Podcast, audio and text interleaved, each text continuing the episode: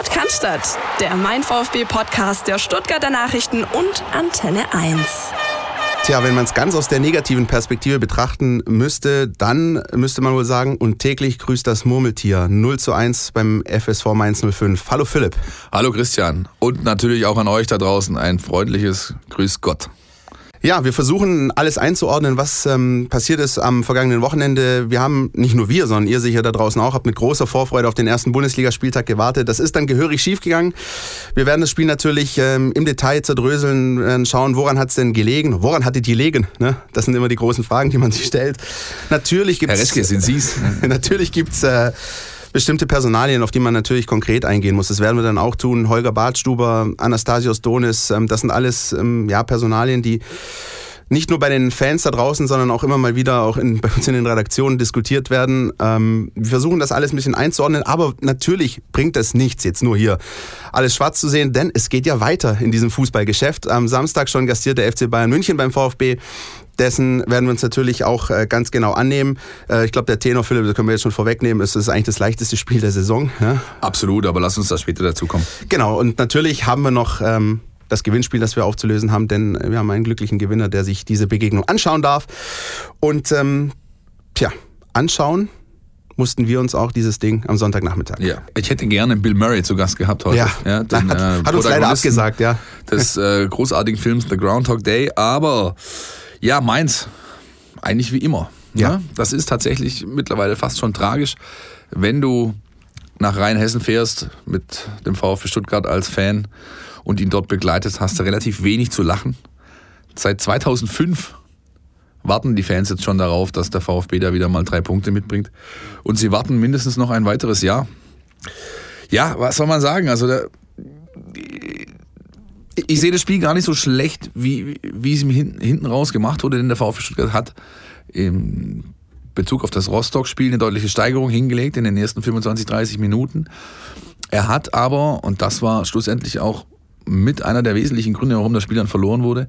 Er hat eine der größten Qualitäten der letzten Rückrunde noch nicht wiedergefunden. Das wäre? Die Effizienz, nämlich die Fähigkeit, schnell aus den ersten Einzelsituationen Tor zu machen. Das ist eigentlich, das war einer der Top-Punkte, äh, die der VfB auf den Rasen bringen konnte in der Rückrunde unter Korkut, dass man eben aus der ersten Chance meistens auch das erste Tor gemacht hat und dann schnell mit einem 1-0 im Rücken ein ganz anderes Spiel spielen konnte. Gerade auswärts eminent wichtig sowas.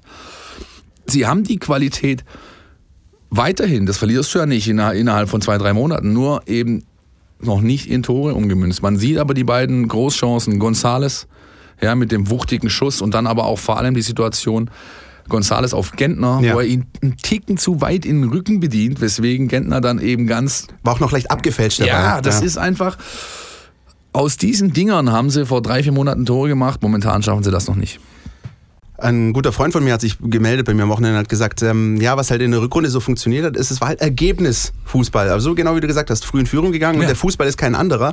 Aber du hast halt eben diesmal nicht das 1-0 gemacht, dann geht's mit 0-0 in die Halbzeit. Und ähm, ich würde gerne trotzdem nochmal auf diese zweite Halbzeit dann nochmal eingehen. Klar, normalerweise kannst du mit einer Führung in, in, in die Pause gehen, aber danach ist es halt nochmal ein ausgeglichenes Spiel. Und ich hatte das Gefühl, und das ist das, was mich persönlich am meisten ärgert, dass ich ähm, die Geschichten aus dem Mainz-Spiel oder aus den Mainz-Spielen letzte Saison im Pokal und in der Liga wiederholt haben. Nämlich, dass du irgendwann nach 50, 60 Minuten dieses Gefühl hast, die Mainzer wollen dieses Ding jetzt mehr. Auch wenn sie gar nicht wirklich besser kicken.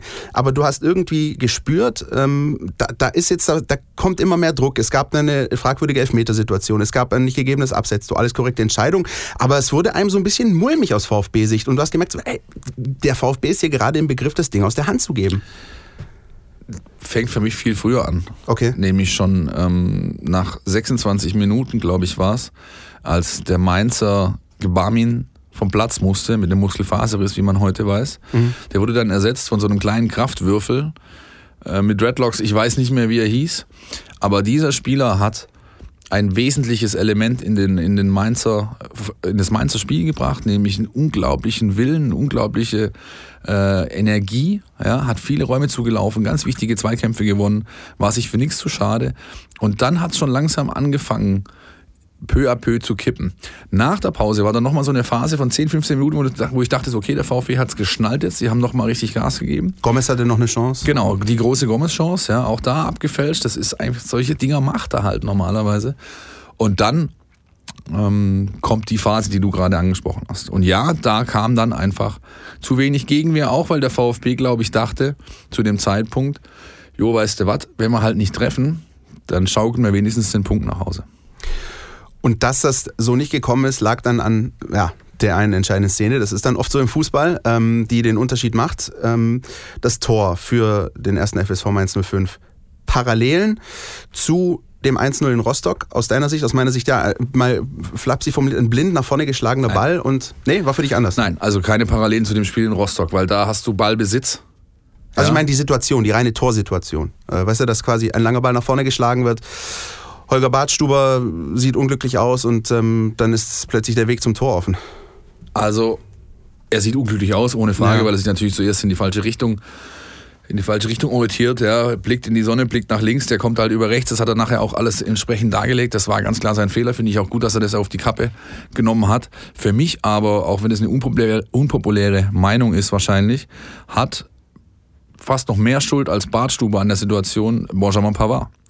Denn so wie der VfB in der Situation gestanden ist, oder, oder, bei Ballbesitz wieder mal, ja, in Mainzer, außer Pavard und Baumgartel, die, äh, Bartstube, die an der Mittellinie ungefähr gewartet haben, waren alle anderen Feldspieler beim, beim, bei Mainz in der, in der Hälfte. Mainz hat eigentlich gut Druck und dann wämst der Bell diesen, das ist ja ein Befreiungsschlag. Ja. ja?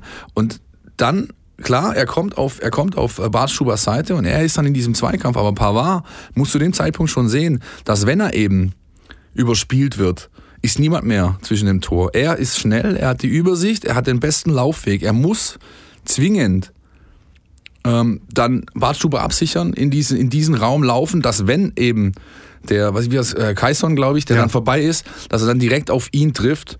Notfalls mit dem, mit dem ähm, Makel, dass er dann quasi seine Mitte aufmacht und der, der mitgelaufene Uja dann, dann trotzdem den Ball bekommt. Aber das muss er besser absichern, muss er besser verteidigen. Bartschuber, klar, ohne Frage, sieht natürlich auch dumm aus in der Situation, aber trägt für mich nicht 100% der Schuld. Und dennoch ist er natürlich derjenige, der auf den ersten Blick natürlich als ähm, sozusagen maßgeblich Schuldiger an Ja, diesem logisch. Gegentor steht. Natürlich. Und über den natürlich auch viel diskutiert wurde, auch nach dem Spiel bei Hansa Rostock. Ähm, wir haben eine Stimme aus unserer Redaktion zur Personalie Holger Bartstuber und haben da auch mal eine Meinung reingeholt. Ich würde sagen, wir hören mal rein in unseren Querpass. Der Kommentar aus unserer Redaktion. Badstuber oder nicht Badstuber, so lautet die Frage vor dem Heimspiel des VfB am Samstag um 18.30 Uhr gegen den FC Bayern.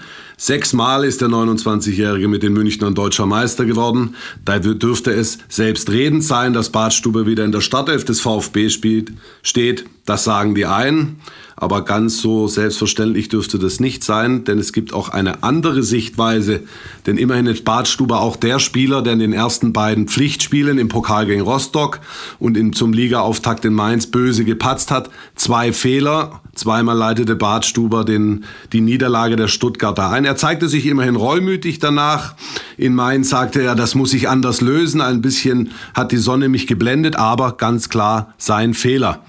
Durch die sportliche Krise, in der Bartstuber sich gerade befindet, hat auch ein bisschen der Nimbus des Leitwolfes äh, gelitten. Es ist also nicht selbstverständlich, dass Bartstuber spielen wird. Zudem schart Timo Baumgartel mit den Kickstiefeln. Der junge Mann hat in Rostock eigentlich besser gespielt als Bartstuber. Mal schauen, wie sich Korkut entscheidet. Bartstuber oder Baumgartel, es ist eine spannende Frage. Für uns geht die Tendenz Richtung Baumgartel. Tja, das war unser Heiko Hinrichsen letzte Woche noch zu Gast hier in der Kabine. und letzte Woche noch großer Holger Bartstuber-Verfechter auch. Richtig, richtig, richtig. So schnell kann sich, äh, kann sich etwas ändern. Ich äh, ja, verstehe natürlich ähm, seinen Kommentar. Er hat auch, hat auch zu Teilen recht. Ich gehe nur in einem Punkt nicht mit. Es ist okay, dass seine Tendenz dahin geht. Ja, das ist äh, auch hat er, hat er entsprechend dargelegt. Ich gehe nur in dem Punkt nicht mit. Ich glaube nicht, dass Korkut wechselt. Und zwar aus dem simplen Grund, weil er immer wieder betont, das Vertrauen zurückkommt. Ja, dass er gerade sein, sein Gerüst, seine Stammspieler, denen auch mal ein mittelmäßigeres, schlechtes Spiel zugesteht. Weil er weiß, er bekommt im späteren Verlauf der Saison das dann wieder entsprechend zurück. Deswegen glaube ich jetzt noch nicht, dass er wechselt. Würde ein erneuter sage ich jetzt mal, mittelmäßiger bis schlechter Auftritt von Bartstuber jetzt am Samstagabend kommen gegen die Bayern, dann wird er nach der Länderspielpause auf Pavard und Baumgartel setzen. Dessen bin ich mir sicher. Ich meine, was für Holger Badstuber spricht, ist die Tatsache, dass die Bayern eher weniger mit langen Bällen operieren, wie Hansa Rostock und der FSV Mainz 05. Es wird ein anderes Spiel. Absolut anderes Spiel. Da kann, er, ähm, da kann er viel besser, da kann er viel besser seine Qualitäten äh, ranbringen. Ja. Er wird auch nicht, also es wird nicht so viel Raum geben, dass plötzlich Leute mit Vollspeed auf ihn zulaufen und und und. Also insofern glaube ich, dass da einfach nochmal ja das Vertrauen des Trainers überwiegt bei der Entscheidung jetzt am Samstag. Unterm Strich sehe ich es trotzdem anders. Ich bin da eher bei Heiko. Ich hoffe doch mal. Ja, wir müssen ja auch über irgendwas ja, mal ja, streiten hier. Ich, ich, würde sogar sagen, es gibt äh, in diesen Tagen kein Argument, das noch dafür spricht, jetzt mit Holger Badstuber zu spielen. Ähm, und das liegt nicht unbedingt an Holger Badstuber oder an den Patzern, das liegt meiner Meinung nach am Kader, der so ein bisschen eine Krux darstellt. Du hast Klar, wir haben Timo Baumgartel angesprochen, aber auch eine Personalie, die wir fast schon gebetsmühlenartig Woche für Woche hier nennen, ein U21-Europameister, der nicht mal nach Mainz mitgereist ist, der sich bisher auch noch nichts dazu Schulden kommen lassen, der nicht wirklich eine Chance bekommen hat. Und ich finde, dass ähm, dieser gute Kader, den Michael Reschke zusammengestellt hat, jetzt eben auch ein Stück weit ja, Last oder Belastung sein kann, aber eben auch Druck für den einen oder anderen Spieler und das Zeichen, hey, wenn du hier einen Fehler machst, ist okay, kriegst du vielleicht nochmal eine Chance, machst du den Fehler ein zweites Mal, wird es schon langsam eng. Ich würde umstellen. Ich würde Timo Baumgartel das Vertrauen schenken und ähm, ich, natürlich kannst du jetzt Holger Badstuber nicht ganz aus der Mannschaft rausnehmen. Aber vergesst mir nicht diesen Marc Oliver Kempf, der wirklich solide gespielt hat über Jahre, wie gesagt auch schon mit der U21-Mannschaft Erfolge gefeiert hat da fragst du dich auch, was, was mache ich jetzt? Also ich sitze da, mache eigentlich nichts, ähm, mein, mein Stammspieler patzt noch und nöcher. Wie geht's weiter? Also, das ist alles schön und gut, Christian. Ich bleibe trotzdem bei meiner Meinung und auch weil Korkut einfach ein absoluter Oldschooler ist. Ja? Das stimmt. Das ja. ist ein Mann der alten Schule, weil er einfach so, weil er in dem entsprechenden, in der entsprechenden Dekade quasi sozialisiert wurde mit Fußball, aber auch äh, jetzt unabhängig des Fußballfeldes, weil er in seiner Karriere solche prägenden Trainer hatte, die von der ganz alten Schule teilweise waren. Er hat, es ist immer ganz witzig, am Tag nach dem Spiel ist ja das sogenannte Spielersatztraining. Die Stammspieler des Vorabends oder Vortages, die laufen aus, beziehungsweise im Kraftraum, gehen ein bisschen Fahrrad fahren. Die, die nicht über die volle Distanz eingesetzt wurden, absolvieren ein sogenanntes Spielersatztraining und danach spricht er immer. Ja. Das waren da ist er ganz anders als in einer Pressekonferenz beispielsweise, ja, wo er eher kurz und sachlich gehalten ist, manchmal auf Dinge einfach nicht eingeht, weil er es nicht möchte. Bei diesen Runden ist er offen, die am Montag jetzt hat 20 Minuten gedauert. Wow. Ja. Ja, also der Trainer hat sich wirklich Zeit genommen und hat auch wieder eine Geschichte erzählt von einem seiner Trainer in seiner Zeit bei Real Sociedad San Sebastian, nämlich John Toschek. Ich weiß nicht, ob der das sagt, Waliser, Riesenkante, früher großer Trainer für, auch. für Liverpool, Liverpool gespielt. Ja. Und da ging es um, ich weiß nicht, wie man mehr drauf geht, weiß ich gar nicht mehr so genau, aber es ging um Wetter. Ähm, Wetter beim Training und die entsprechende Trainingskleidung. Und der sagte, ähm, äh, weil eben er in kurzer Hose, T-Shirt da stand und wir Journalisten, weil es schon ein bisschen kühler war und so, hatten halt alle lange, lange Kleidung und einen Pulli an und so weiter.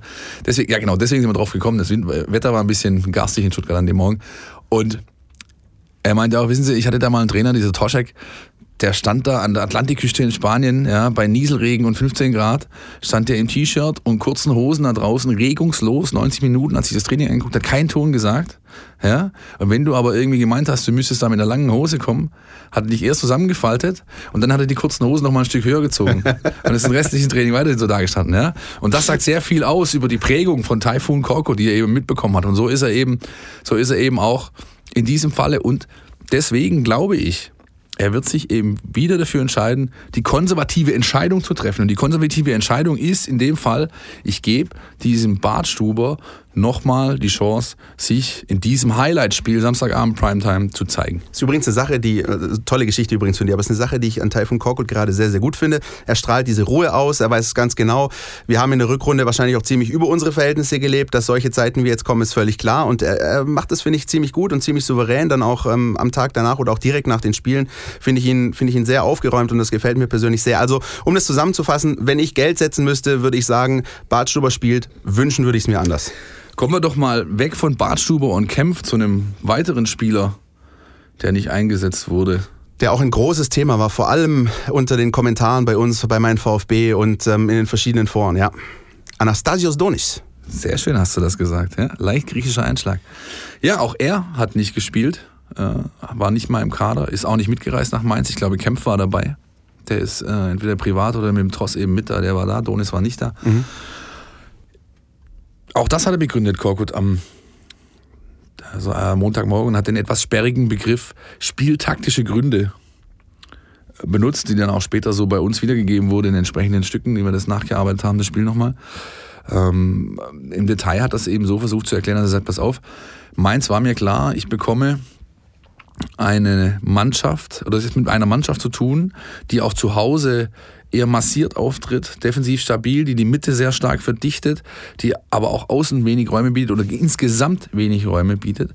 Und deswegen hat er gesagt, ich nehme eben nicht diesen Konterstürmer Donis mit, der über außen, der seine Schnelligkeit, Bayern-Spiel, ja. äh, Rückrunde, Finale, äh, da einfach, der da seine Qualitäten hat, sondern ich setze lieber auf Spieler, die eben eher ja, bisschen die feinere Klinge fahren können, die aber auch mal einfach das Eins gegen Eins im Mittelfeld äh, auf engstem Raum für sich entscheiden, die ein bisschen mehr Spielübersicht auch haben.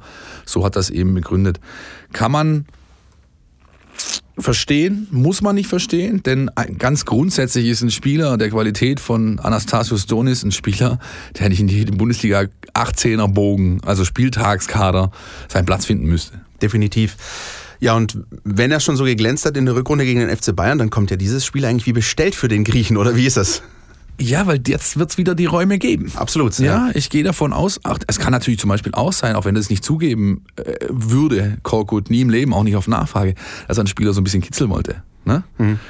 Das war ja auch, ähm, du erinnerst dich, Anfangszeit Korkut so ja, da hat er eben auch nicht oft eine Rolle gespielt, auch weil er eben defensiv nicht so arbeitet wie ein anderer Spieler, beispielsweise Akolo. Ja, und dann hat ihn Korkut einfach durch dieses Du bist heute mal nicht dabei, hat er ein bisschen gekitzelt hinten raus. Und da kommen wir wieder bei dem Thema an, äh, Umgang mit Spielern, Kitzeln, aber auch Vertrauen, hat er das, hat er das eben bekommen dann von ihm. Ne? Ist denn diese Donis-Geschichte aus deiner Sicht irgendwie auch vergleichbar mit dem, was man beim VfB jahrelang mit Alexandro Maxim hatte? Also auch so ein Spieler, der gefühlt in den Fanforen, in der Kurve sehr beliebt ist, ähm, auch mit Leistung teilweise brilliert hat, teilweise nicht, aber unter keinem Trainer wirklich regelmäßig zum Einsatz kam. Ist das für dich vergleichbar, so vom Typ her? Äh, vom Typ her nicht unbedingt, aber man kann tatsächlich eine Parallel, Parallele ziehen zwischen diesen Leistungskurven, sage ich mhm. jetzt mal. Das, das denke ich schon. Das kann man bestimmt. Ja, Don ist auch, also ich meine, ich war die meiste Zeit der Vorbereitung mit der Mannschaft unterwegs, im Trainingslager, Testspiele und so weiter. Und was ihn halt auch, was man ihm ganz klar angreifen muss, für das, was er für ein Potenzial hat, macht er halt zu wenig daraus. Ja, das geht, wir reden von ganz klassischen Zahlen produzieren, sprich Tore machen, Vorlagen. Wenn ich mir anschaue, was Akolo und Gonzales in der Vorbereitung hingelegt haben an Toren und an Vorlagen, dann war das einfach besser. Dann muss man halt auch mal sagen, hör zu, äh, reicht gerade so noch nicht. Ja? Nichtsdestotrotz, schließt, ich drehe mich im Kreis, ein Spieler dieser Qualität, den musst du eigentlich auf dem 18er Bogen haben. Und jetzt gegen Bayern, dominante Mannschaft, die nicht hinten drin steht, die wird eben genau wieder diese Räume bieten, die Donis für sein Spiel braucht. Insofern gehe ich stark davon aus, dass er im Kader sein wird am Samstagabend. Ja, dann lass uns doch gleich über dieses Spiel sprechen. Samstagabend 18.30 so Semi-Flutlicht, ähm, das XY äh, beliebigen Wetteinbieter einsetzen, Topspiel der Fußball-Bundesliga. ähm, ja, einen besseren Auftakt kannst du zu Hause eigentlich nicht kriegen. Ich glaube, also ich weiß nicht, wie es dir geht, natürlich ist man immer noch wahnsinnig heiß, trotz dieser beiden Niederlagen jetzt in Rostock, in Mainz. Aber das ist schon was ganz Besonderes. Karawane, Heimspiel, die Bayern kommen, das geilste Spiel des Jahres. Kannst du doch nicht schöner, kannst du nicht schöner skripten. Also ja. ganz ehrlich, da passt einfach alles. Ähm, hoffentlich wird es keine Katzen hageln in, in Stuttgart, dass die Leute auch wirklich in Scharen äh, in diese Karawane, an dieser Karawane teilnehmen, weil auch das, das weiß ich von Spielern, mit denen ich gesprochen habe, ähm, wenn du, wenn du sie darauf ansprichst, ja, wenn die, da glänzen ihre Augen, wenn die, die kommen ja dann auch irgendwann vom Bus, beziehungsweise mit dem Bus, äh, kommen die dann von der Innenstadt hergefahren, wo sie im Hotel sind, Richtung Stadion, und da ist die Karawane gerade so im, im Endstadium, ja.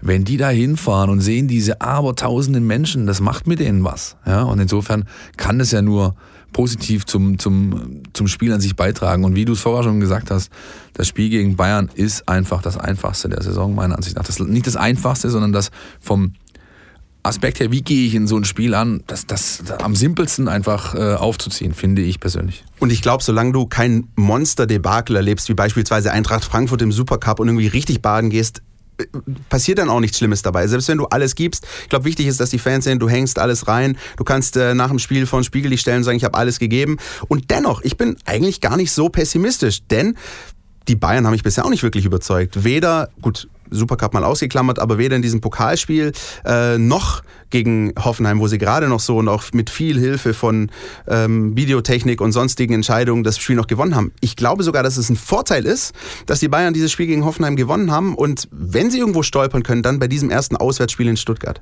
Also es ist, da gilt einfach der, dieser, einer dieser abgedroschensten Sätze, die du in diesem Business sagen kannst. Oh, jetzt. Das ist einfach das leichteste Spiel der Saison. Ja. ja? Aber ähm, ich denke, dass der Kernaspekt, den du gerade angesprochen hast, auch so ist Rhythmus. Mhm. Rhythmus, Rhythmus, Rhythmus. Und das haben beide Mannschaften noch nicht. Ja. Ähm, die Bayern, weil sie ihr gewohnt strapaziöses Sommerprogramm durchgezogen haben mit Vorbereitung in Schieß mich tot und Übersee und da und hier und da und tralala. Äh, dann, wie gesagt, auch der Auftakt bei, bei ihnen war nicht holprig. Man, äh, Elfmeterschande des, des Jahrhunderts, wenn du mich fragst, ja, die Nummer, die da, die da, wo Ribéry diesen Freistoß kriegt, äh, Elfmeter kriegt für was, weiß er glaube ich bis heute selber noch nicht. Dieser Moment, wenn man sich wünscht, dass mal sowas so läuft wie bei der FIFA, ja, ja, dem Videobeweis, aber das ist eine lange Geschichte. Unfassbar, ja. bevor wir jetzt abgleiten in Richtung äh, ja. Kölner Keller lassen wir es lieber stecken. Ähm, und auch beim VfB natürlich, da ist der, der finale Rhythmus noch nicht da. Das hat auch Reschke angesprochen, jetzt hinten raus äh, in der Mixzone nach dem Spiel gegen Mainz. Sagt, hey, wir haben halt noch nicht alle Spieler bei 100% Rhythmus. Leistungsfähigkeit ist da, die sind alle voll austrainiert. Ja? Sagen wir mal, bei Maximal Gomez kann man da vielleicht noch drüber diskutieren, weil er eben auch spät eingestiegen ist. Pavard allerdings auch und der hat ja das Gegenteil gezeigt. Ja. Lassen wir das mal weg. Aber der Rhythmus, Rhythmus ist sehr viel wert für einen Sportler. Ja? Nicht unbedingt für jemand, der nicht nur für jemand, der Fußball spielt, sondern ganz generell, also ein Sprinter, der in vielen Meetings teilnimmt vor seinem großen Turnier, Olympiade, Weltmeisterschaft, der braucht auch einen gewissen Rhythmus. Ein Schwimmer braucht das. Wahrscheinlich selbst sogar ein Dressurreiter braucht das mit seinem Gaul. Ja? Also das ist irgendwie, das ist sehr, sehr, sehr, sehr diffizil. Das baut sich einfach auch erst nach und nach auf. Jeder, der mal Fußball gespielt hat, weiß das. Am Anfang scherst du zwar mit den Hufen, um nochmal das Bild vom, vom, vom Pferd äh, zu bemühen, aber, aber es, es, es funktioniert halt noch nicht so alles. Ja? Da geht es um Abläufe, da geht es um äh, ja, Sicherheit zum Nebenmann, all diese Dinge, das kommt einfach erst, da brauchst du drei, vier Spiele unter knallharten Wettkampfbedingungen, dann kommt das. Und selbst die Bayern haben sich personell noch nicht gefunden. Nico Kovac hat da ziemlich überrascht gegen Hoffenheim, hat Mats Hummels auf der Bank gelassen, zu Beginn auch Arjen Robben noch auf der Bank. Der sagt ja, fand ich ganz witzig, jo, ich habe auf dem Platz elf Superstars, ich habe dann auf der Bank nochmal sieben Superstars und ich habe auch nochmal Superstars auf der Tribüne. Ähm, lohnt es sich trotzdem vor diesem Spiel ein paar Namen rauszupicken und zu sagen, auf denjenigen oder denjenigen müsste man besonders achten? Also ich konzentriere mich da eher so auf die Flügel. Also ich glaube, dieses Spiel könnte tatsächlich auf den Flügelpositionen entschieden werden, auf beiden Seiten möglicherweise. Da kommen wir wieder zu Donis. Ne? Ja. Ja, also ich, ich würde mir gar nicht so sehr ins Detail Gedanken machen wollen, auch nicht als Trainer. Das ist so ein klassisches ähm, äh, Sonntagabend in Rom-Spiel. Geht's raus und spürt's Fußball. Ja, hätte Beckenbauer vor, vor ein paar Jahren gesagt und arg viel mehr brauchst du eigentlich einem Trainer oder brauchst du als Trainer einer Mannschaft nicht mehr auf den Weg geben. Also wer das, ähm, ich habe diese Woche in Sokrates ein sehr schönes Interview gelesen mit ähm, Simon Zoller, ehemaliger VfB-Jugendspieler, dann später beim KSC Köln und so weiter. Und der hat einen ganz, ganz prägenden Satz gesagt, nämlich, wenn dir ein Flutlichtspiel am Samstagabend vor ausverkaufter Hütte nicht absolute Gänsehaut besorgt und du deswegen bis in die Haarspitzen motiviert bist, dann solltest du dir einfach einen anderen Beruf wählen. Und ich glaube, das gilt für dieses Spiel jetzt am Samstagabend auch. Wer da keinen Bock hat, wirklich über seine Grenze zu gehen und alles aufzubieten, sich komplett zu verausgaben, der hat einfach, der hat im Fußball in der, in der Bundesliga nichts verloren. Und ich glaube, es gibt nichts Einfaches für einen Trainer, als das herausarbeiten, sie Jungs rausschicken und sagen, macht's, macht's gut. Ihr habt die komplette Hütte im Rücken, das ist ja das nächste, ja. ausverkauftes Haus zu Hause. Ich mache mir da relativ wenig Sorgen. Und wie gesagt, du kannst nur gewinnen. Ja, und ich weiß nicht, ähm, gut, das mit dem Flutlicht ist natürlich so eine Sache, hatten wir in Rostock auch. Da hat es aber bei der Heimmannschaft ebenso funktioniert. Vielleicht, so sieht's aus. Vielleicht ist es tatsächlich die Parallele, die sich gerade so ergibt, zwei Wochen später mit dem VfB gegen den FC Bayern.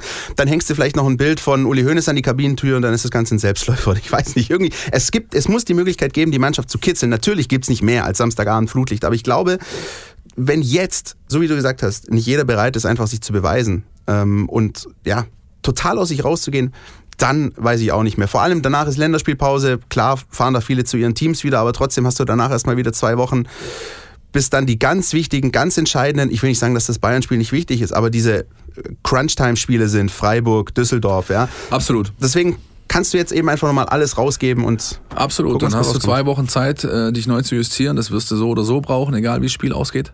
Und dann, wie gesagt, hast du sehr schön gesagt, Crunch Time. Begriff aus dem Basketball oder US-Sport wird da oft gebraucht. Aber da zählst, das sind auch Mannschaften, die du einfach hinter dir lassen willst und musst. Und musst, ja.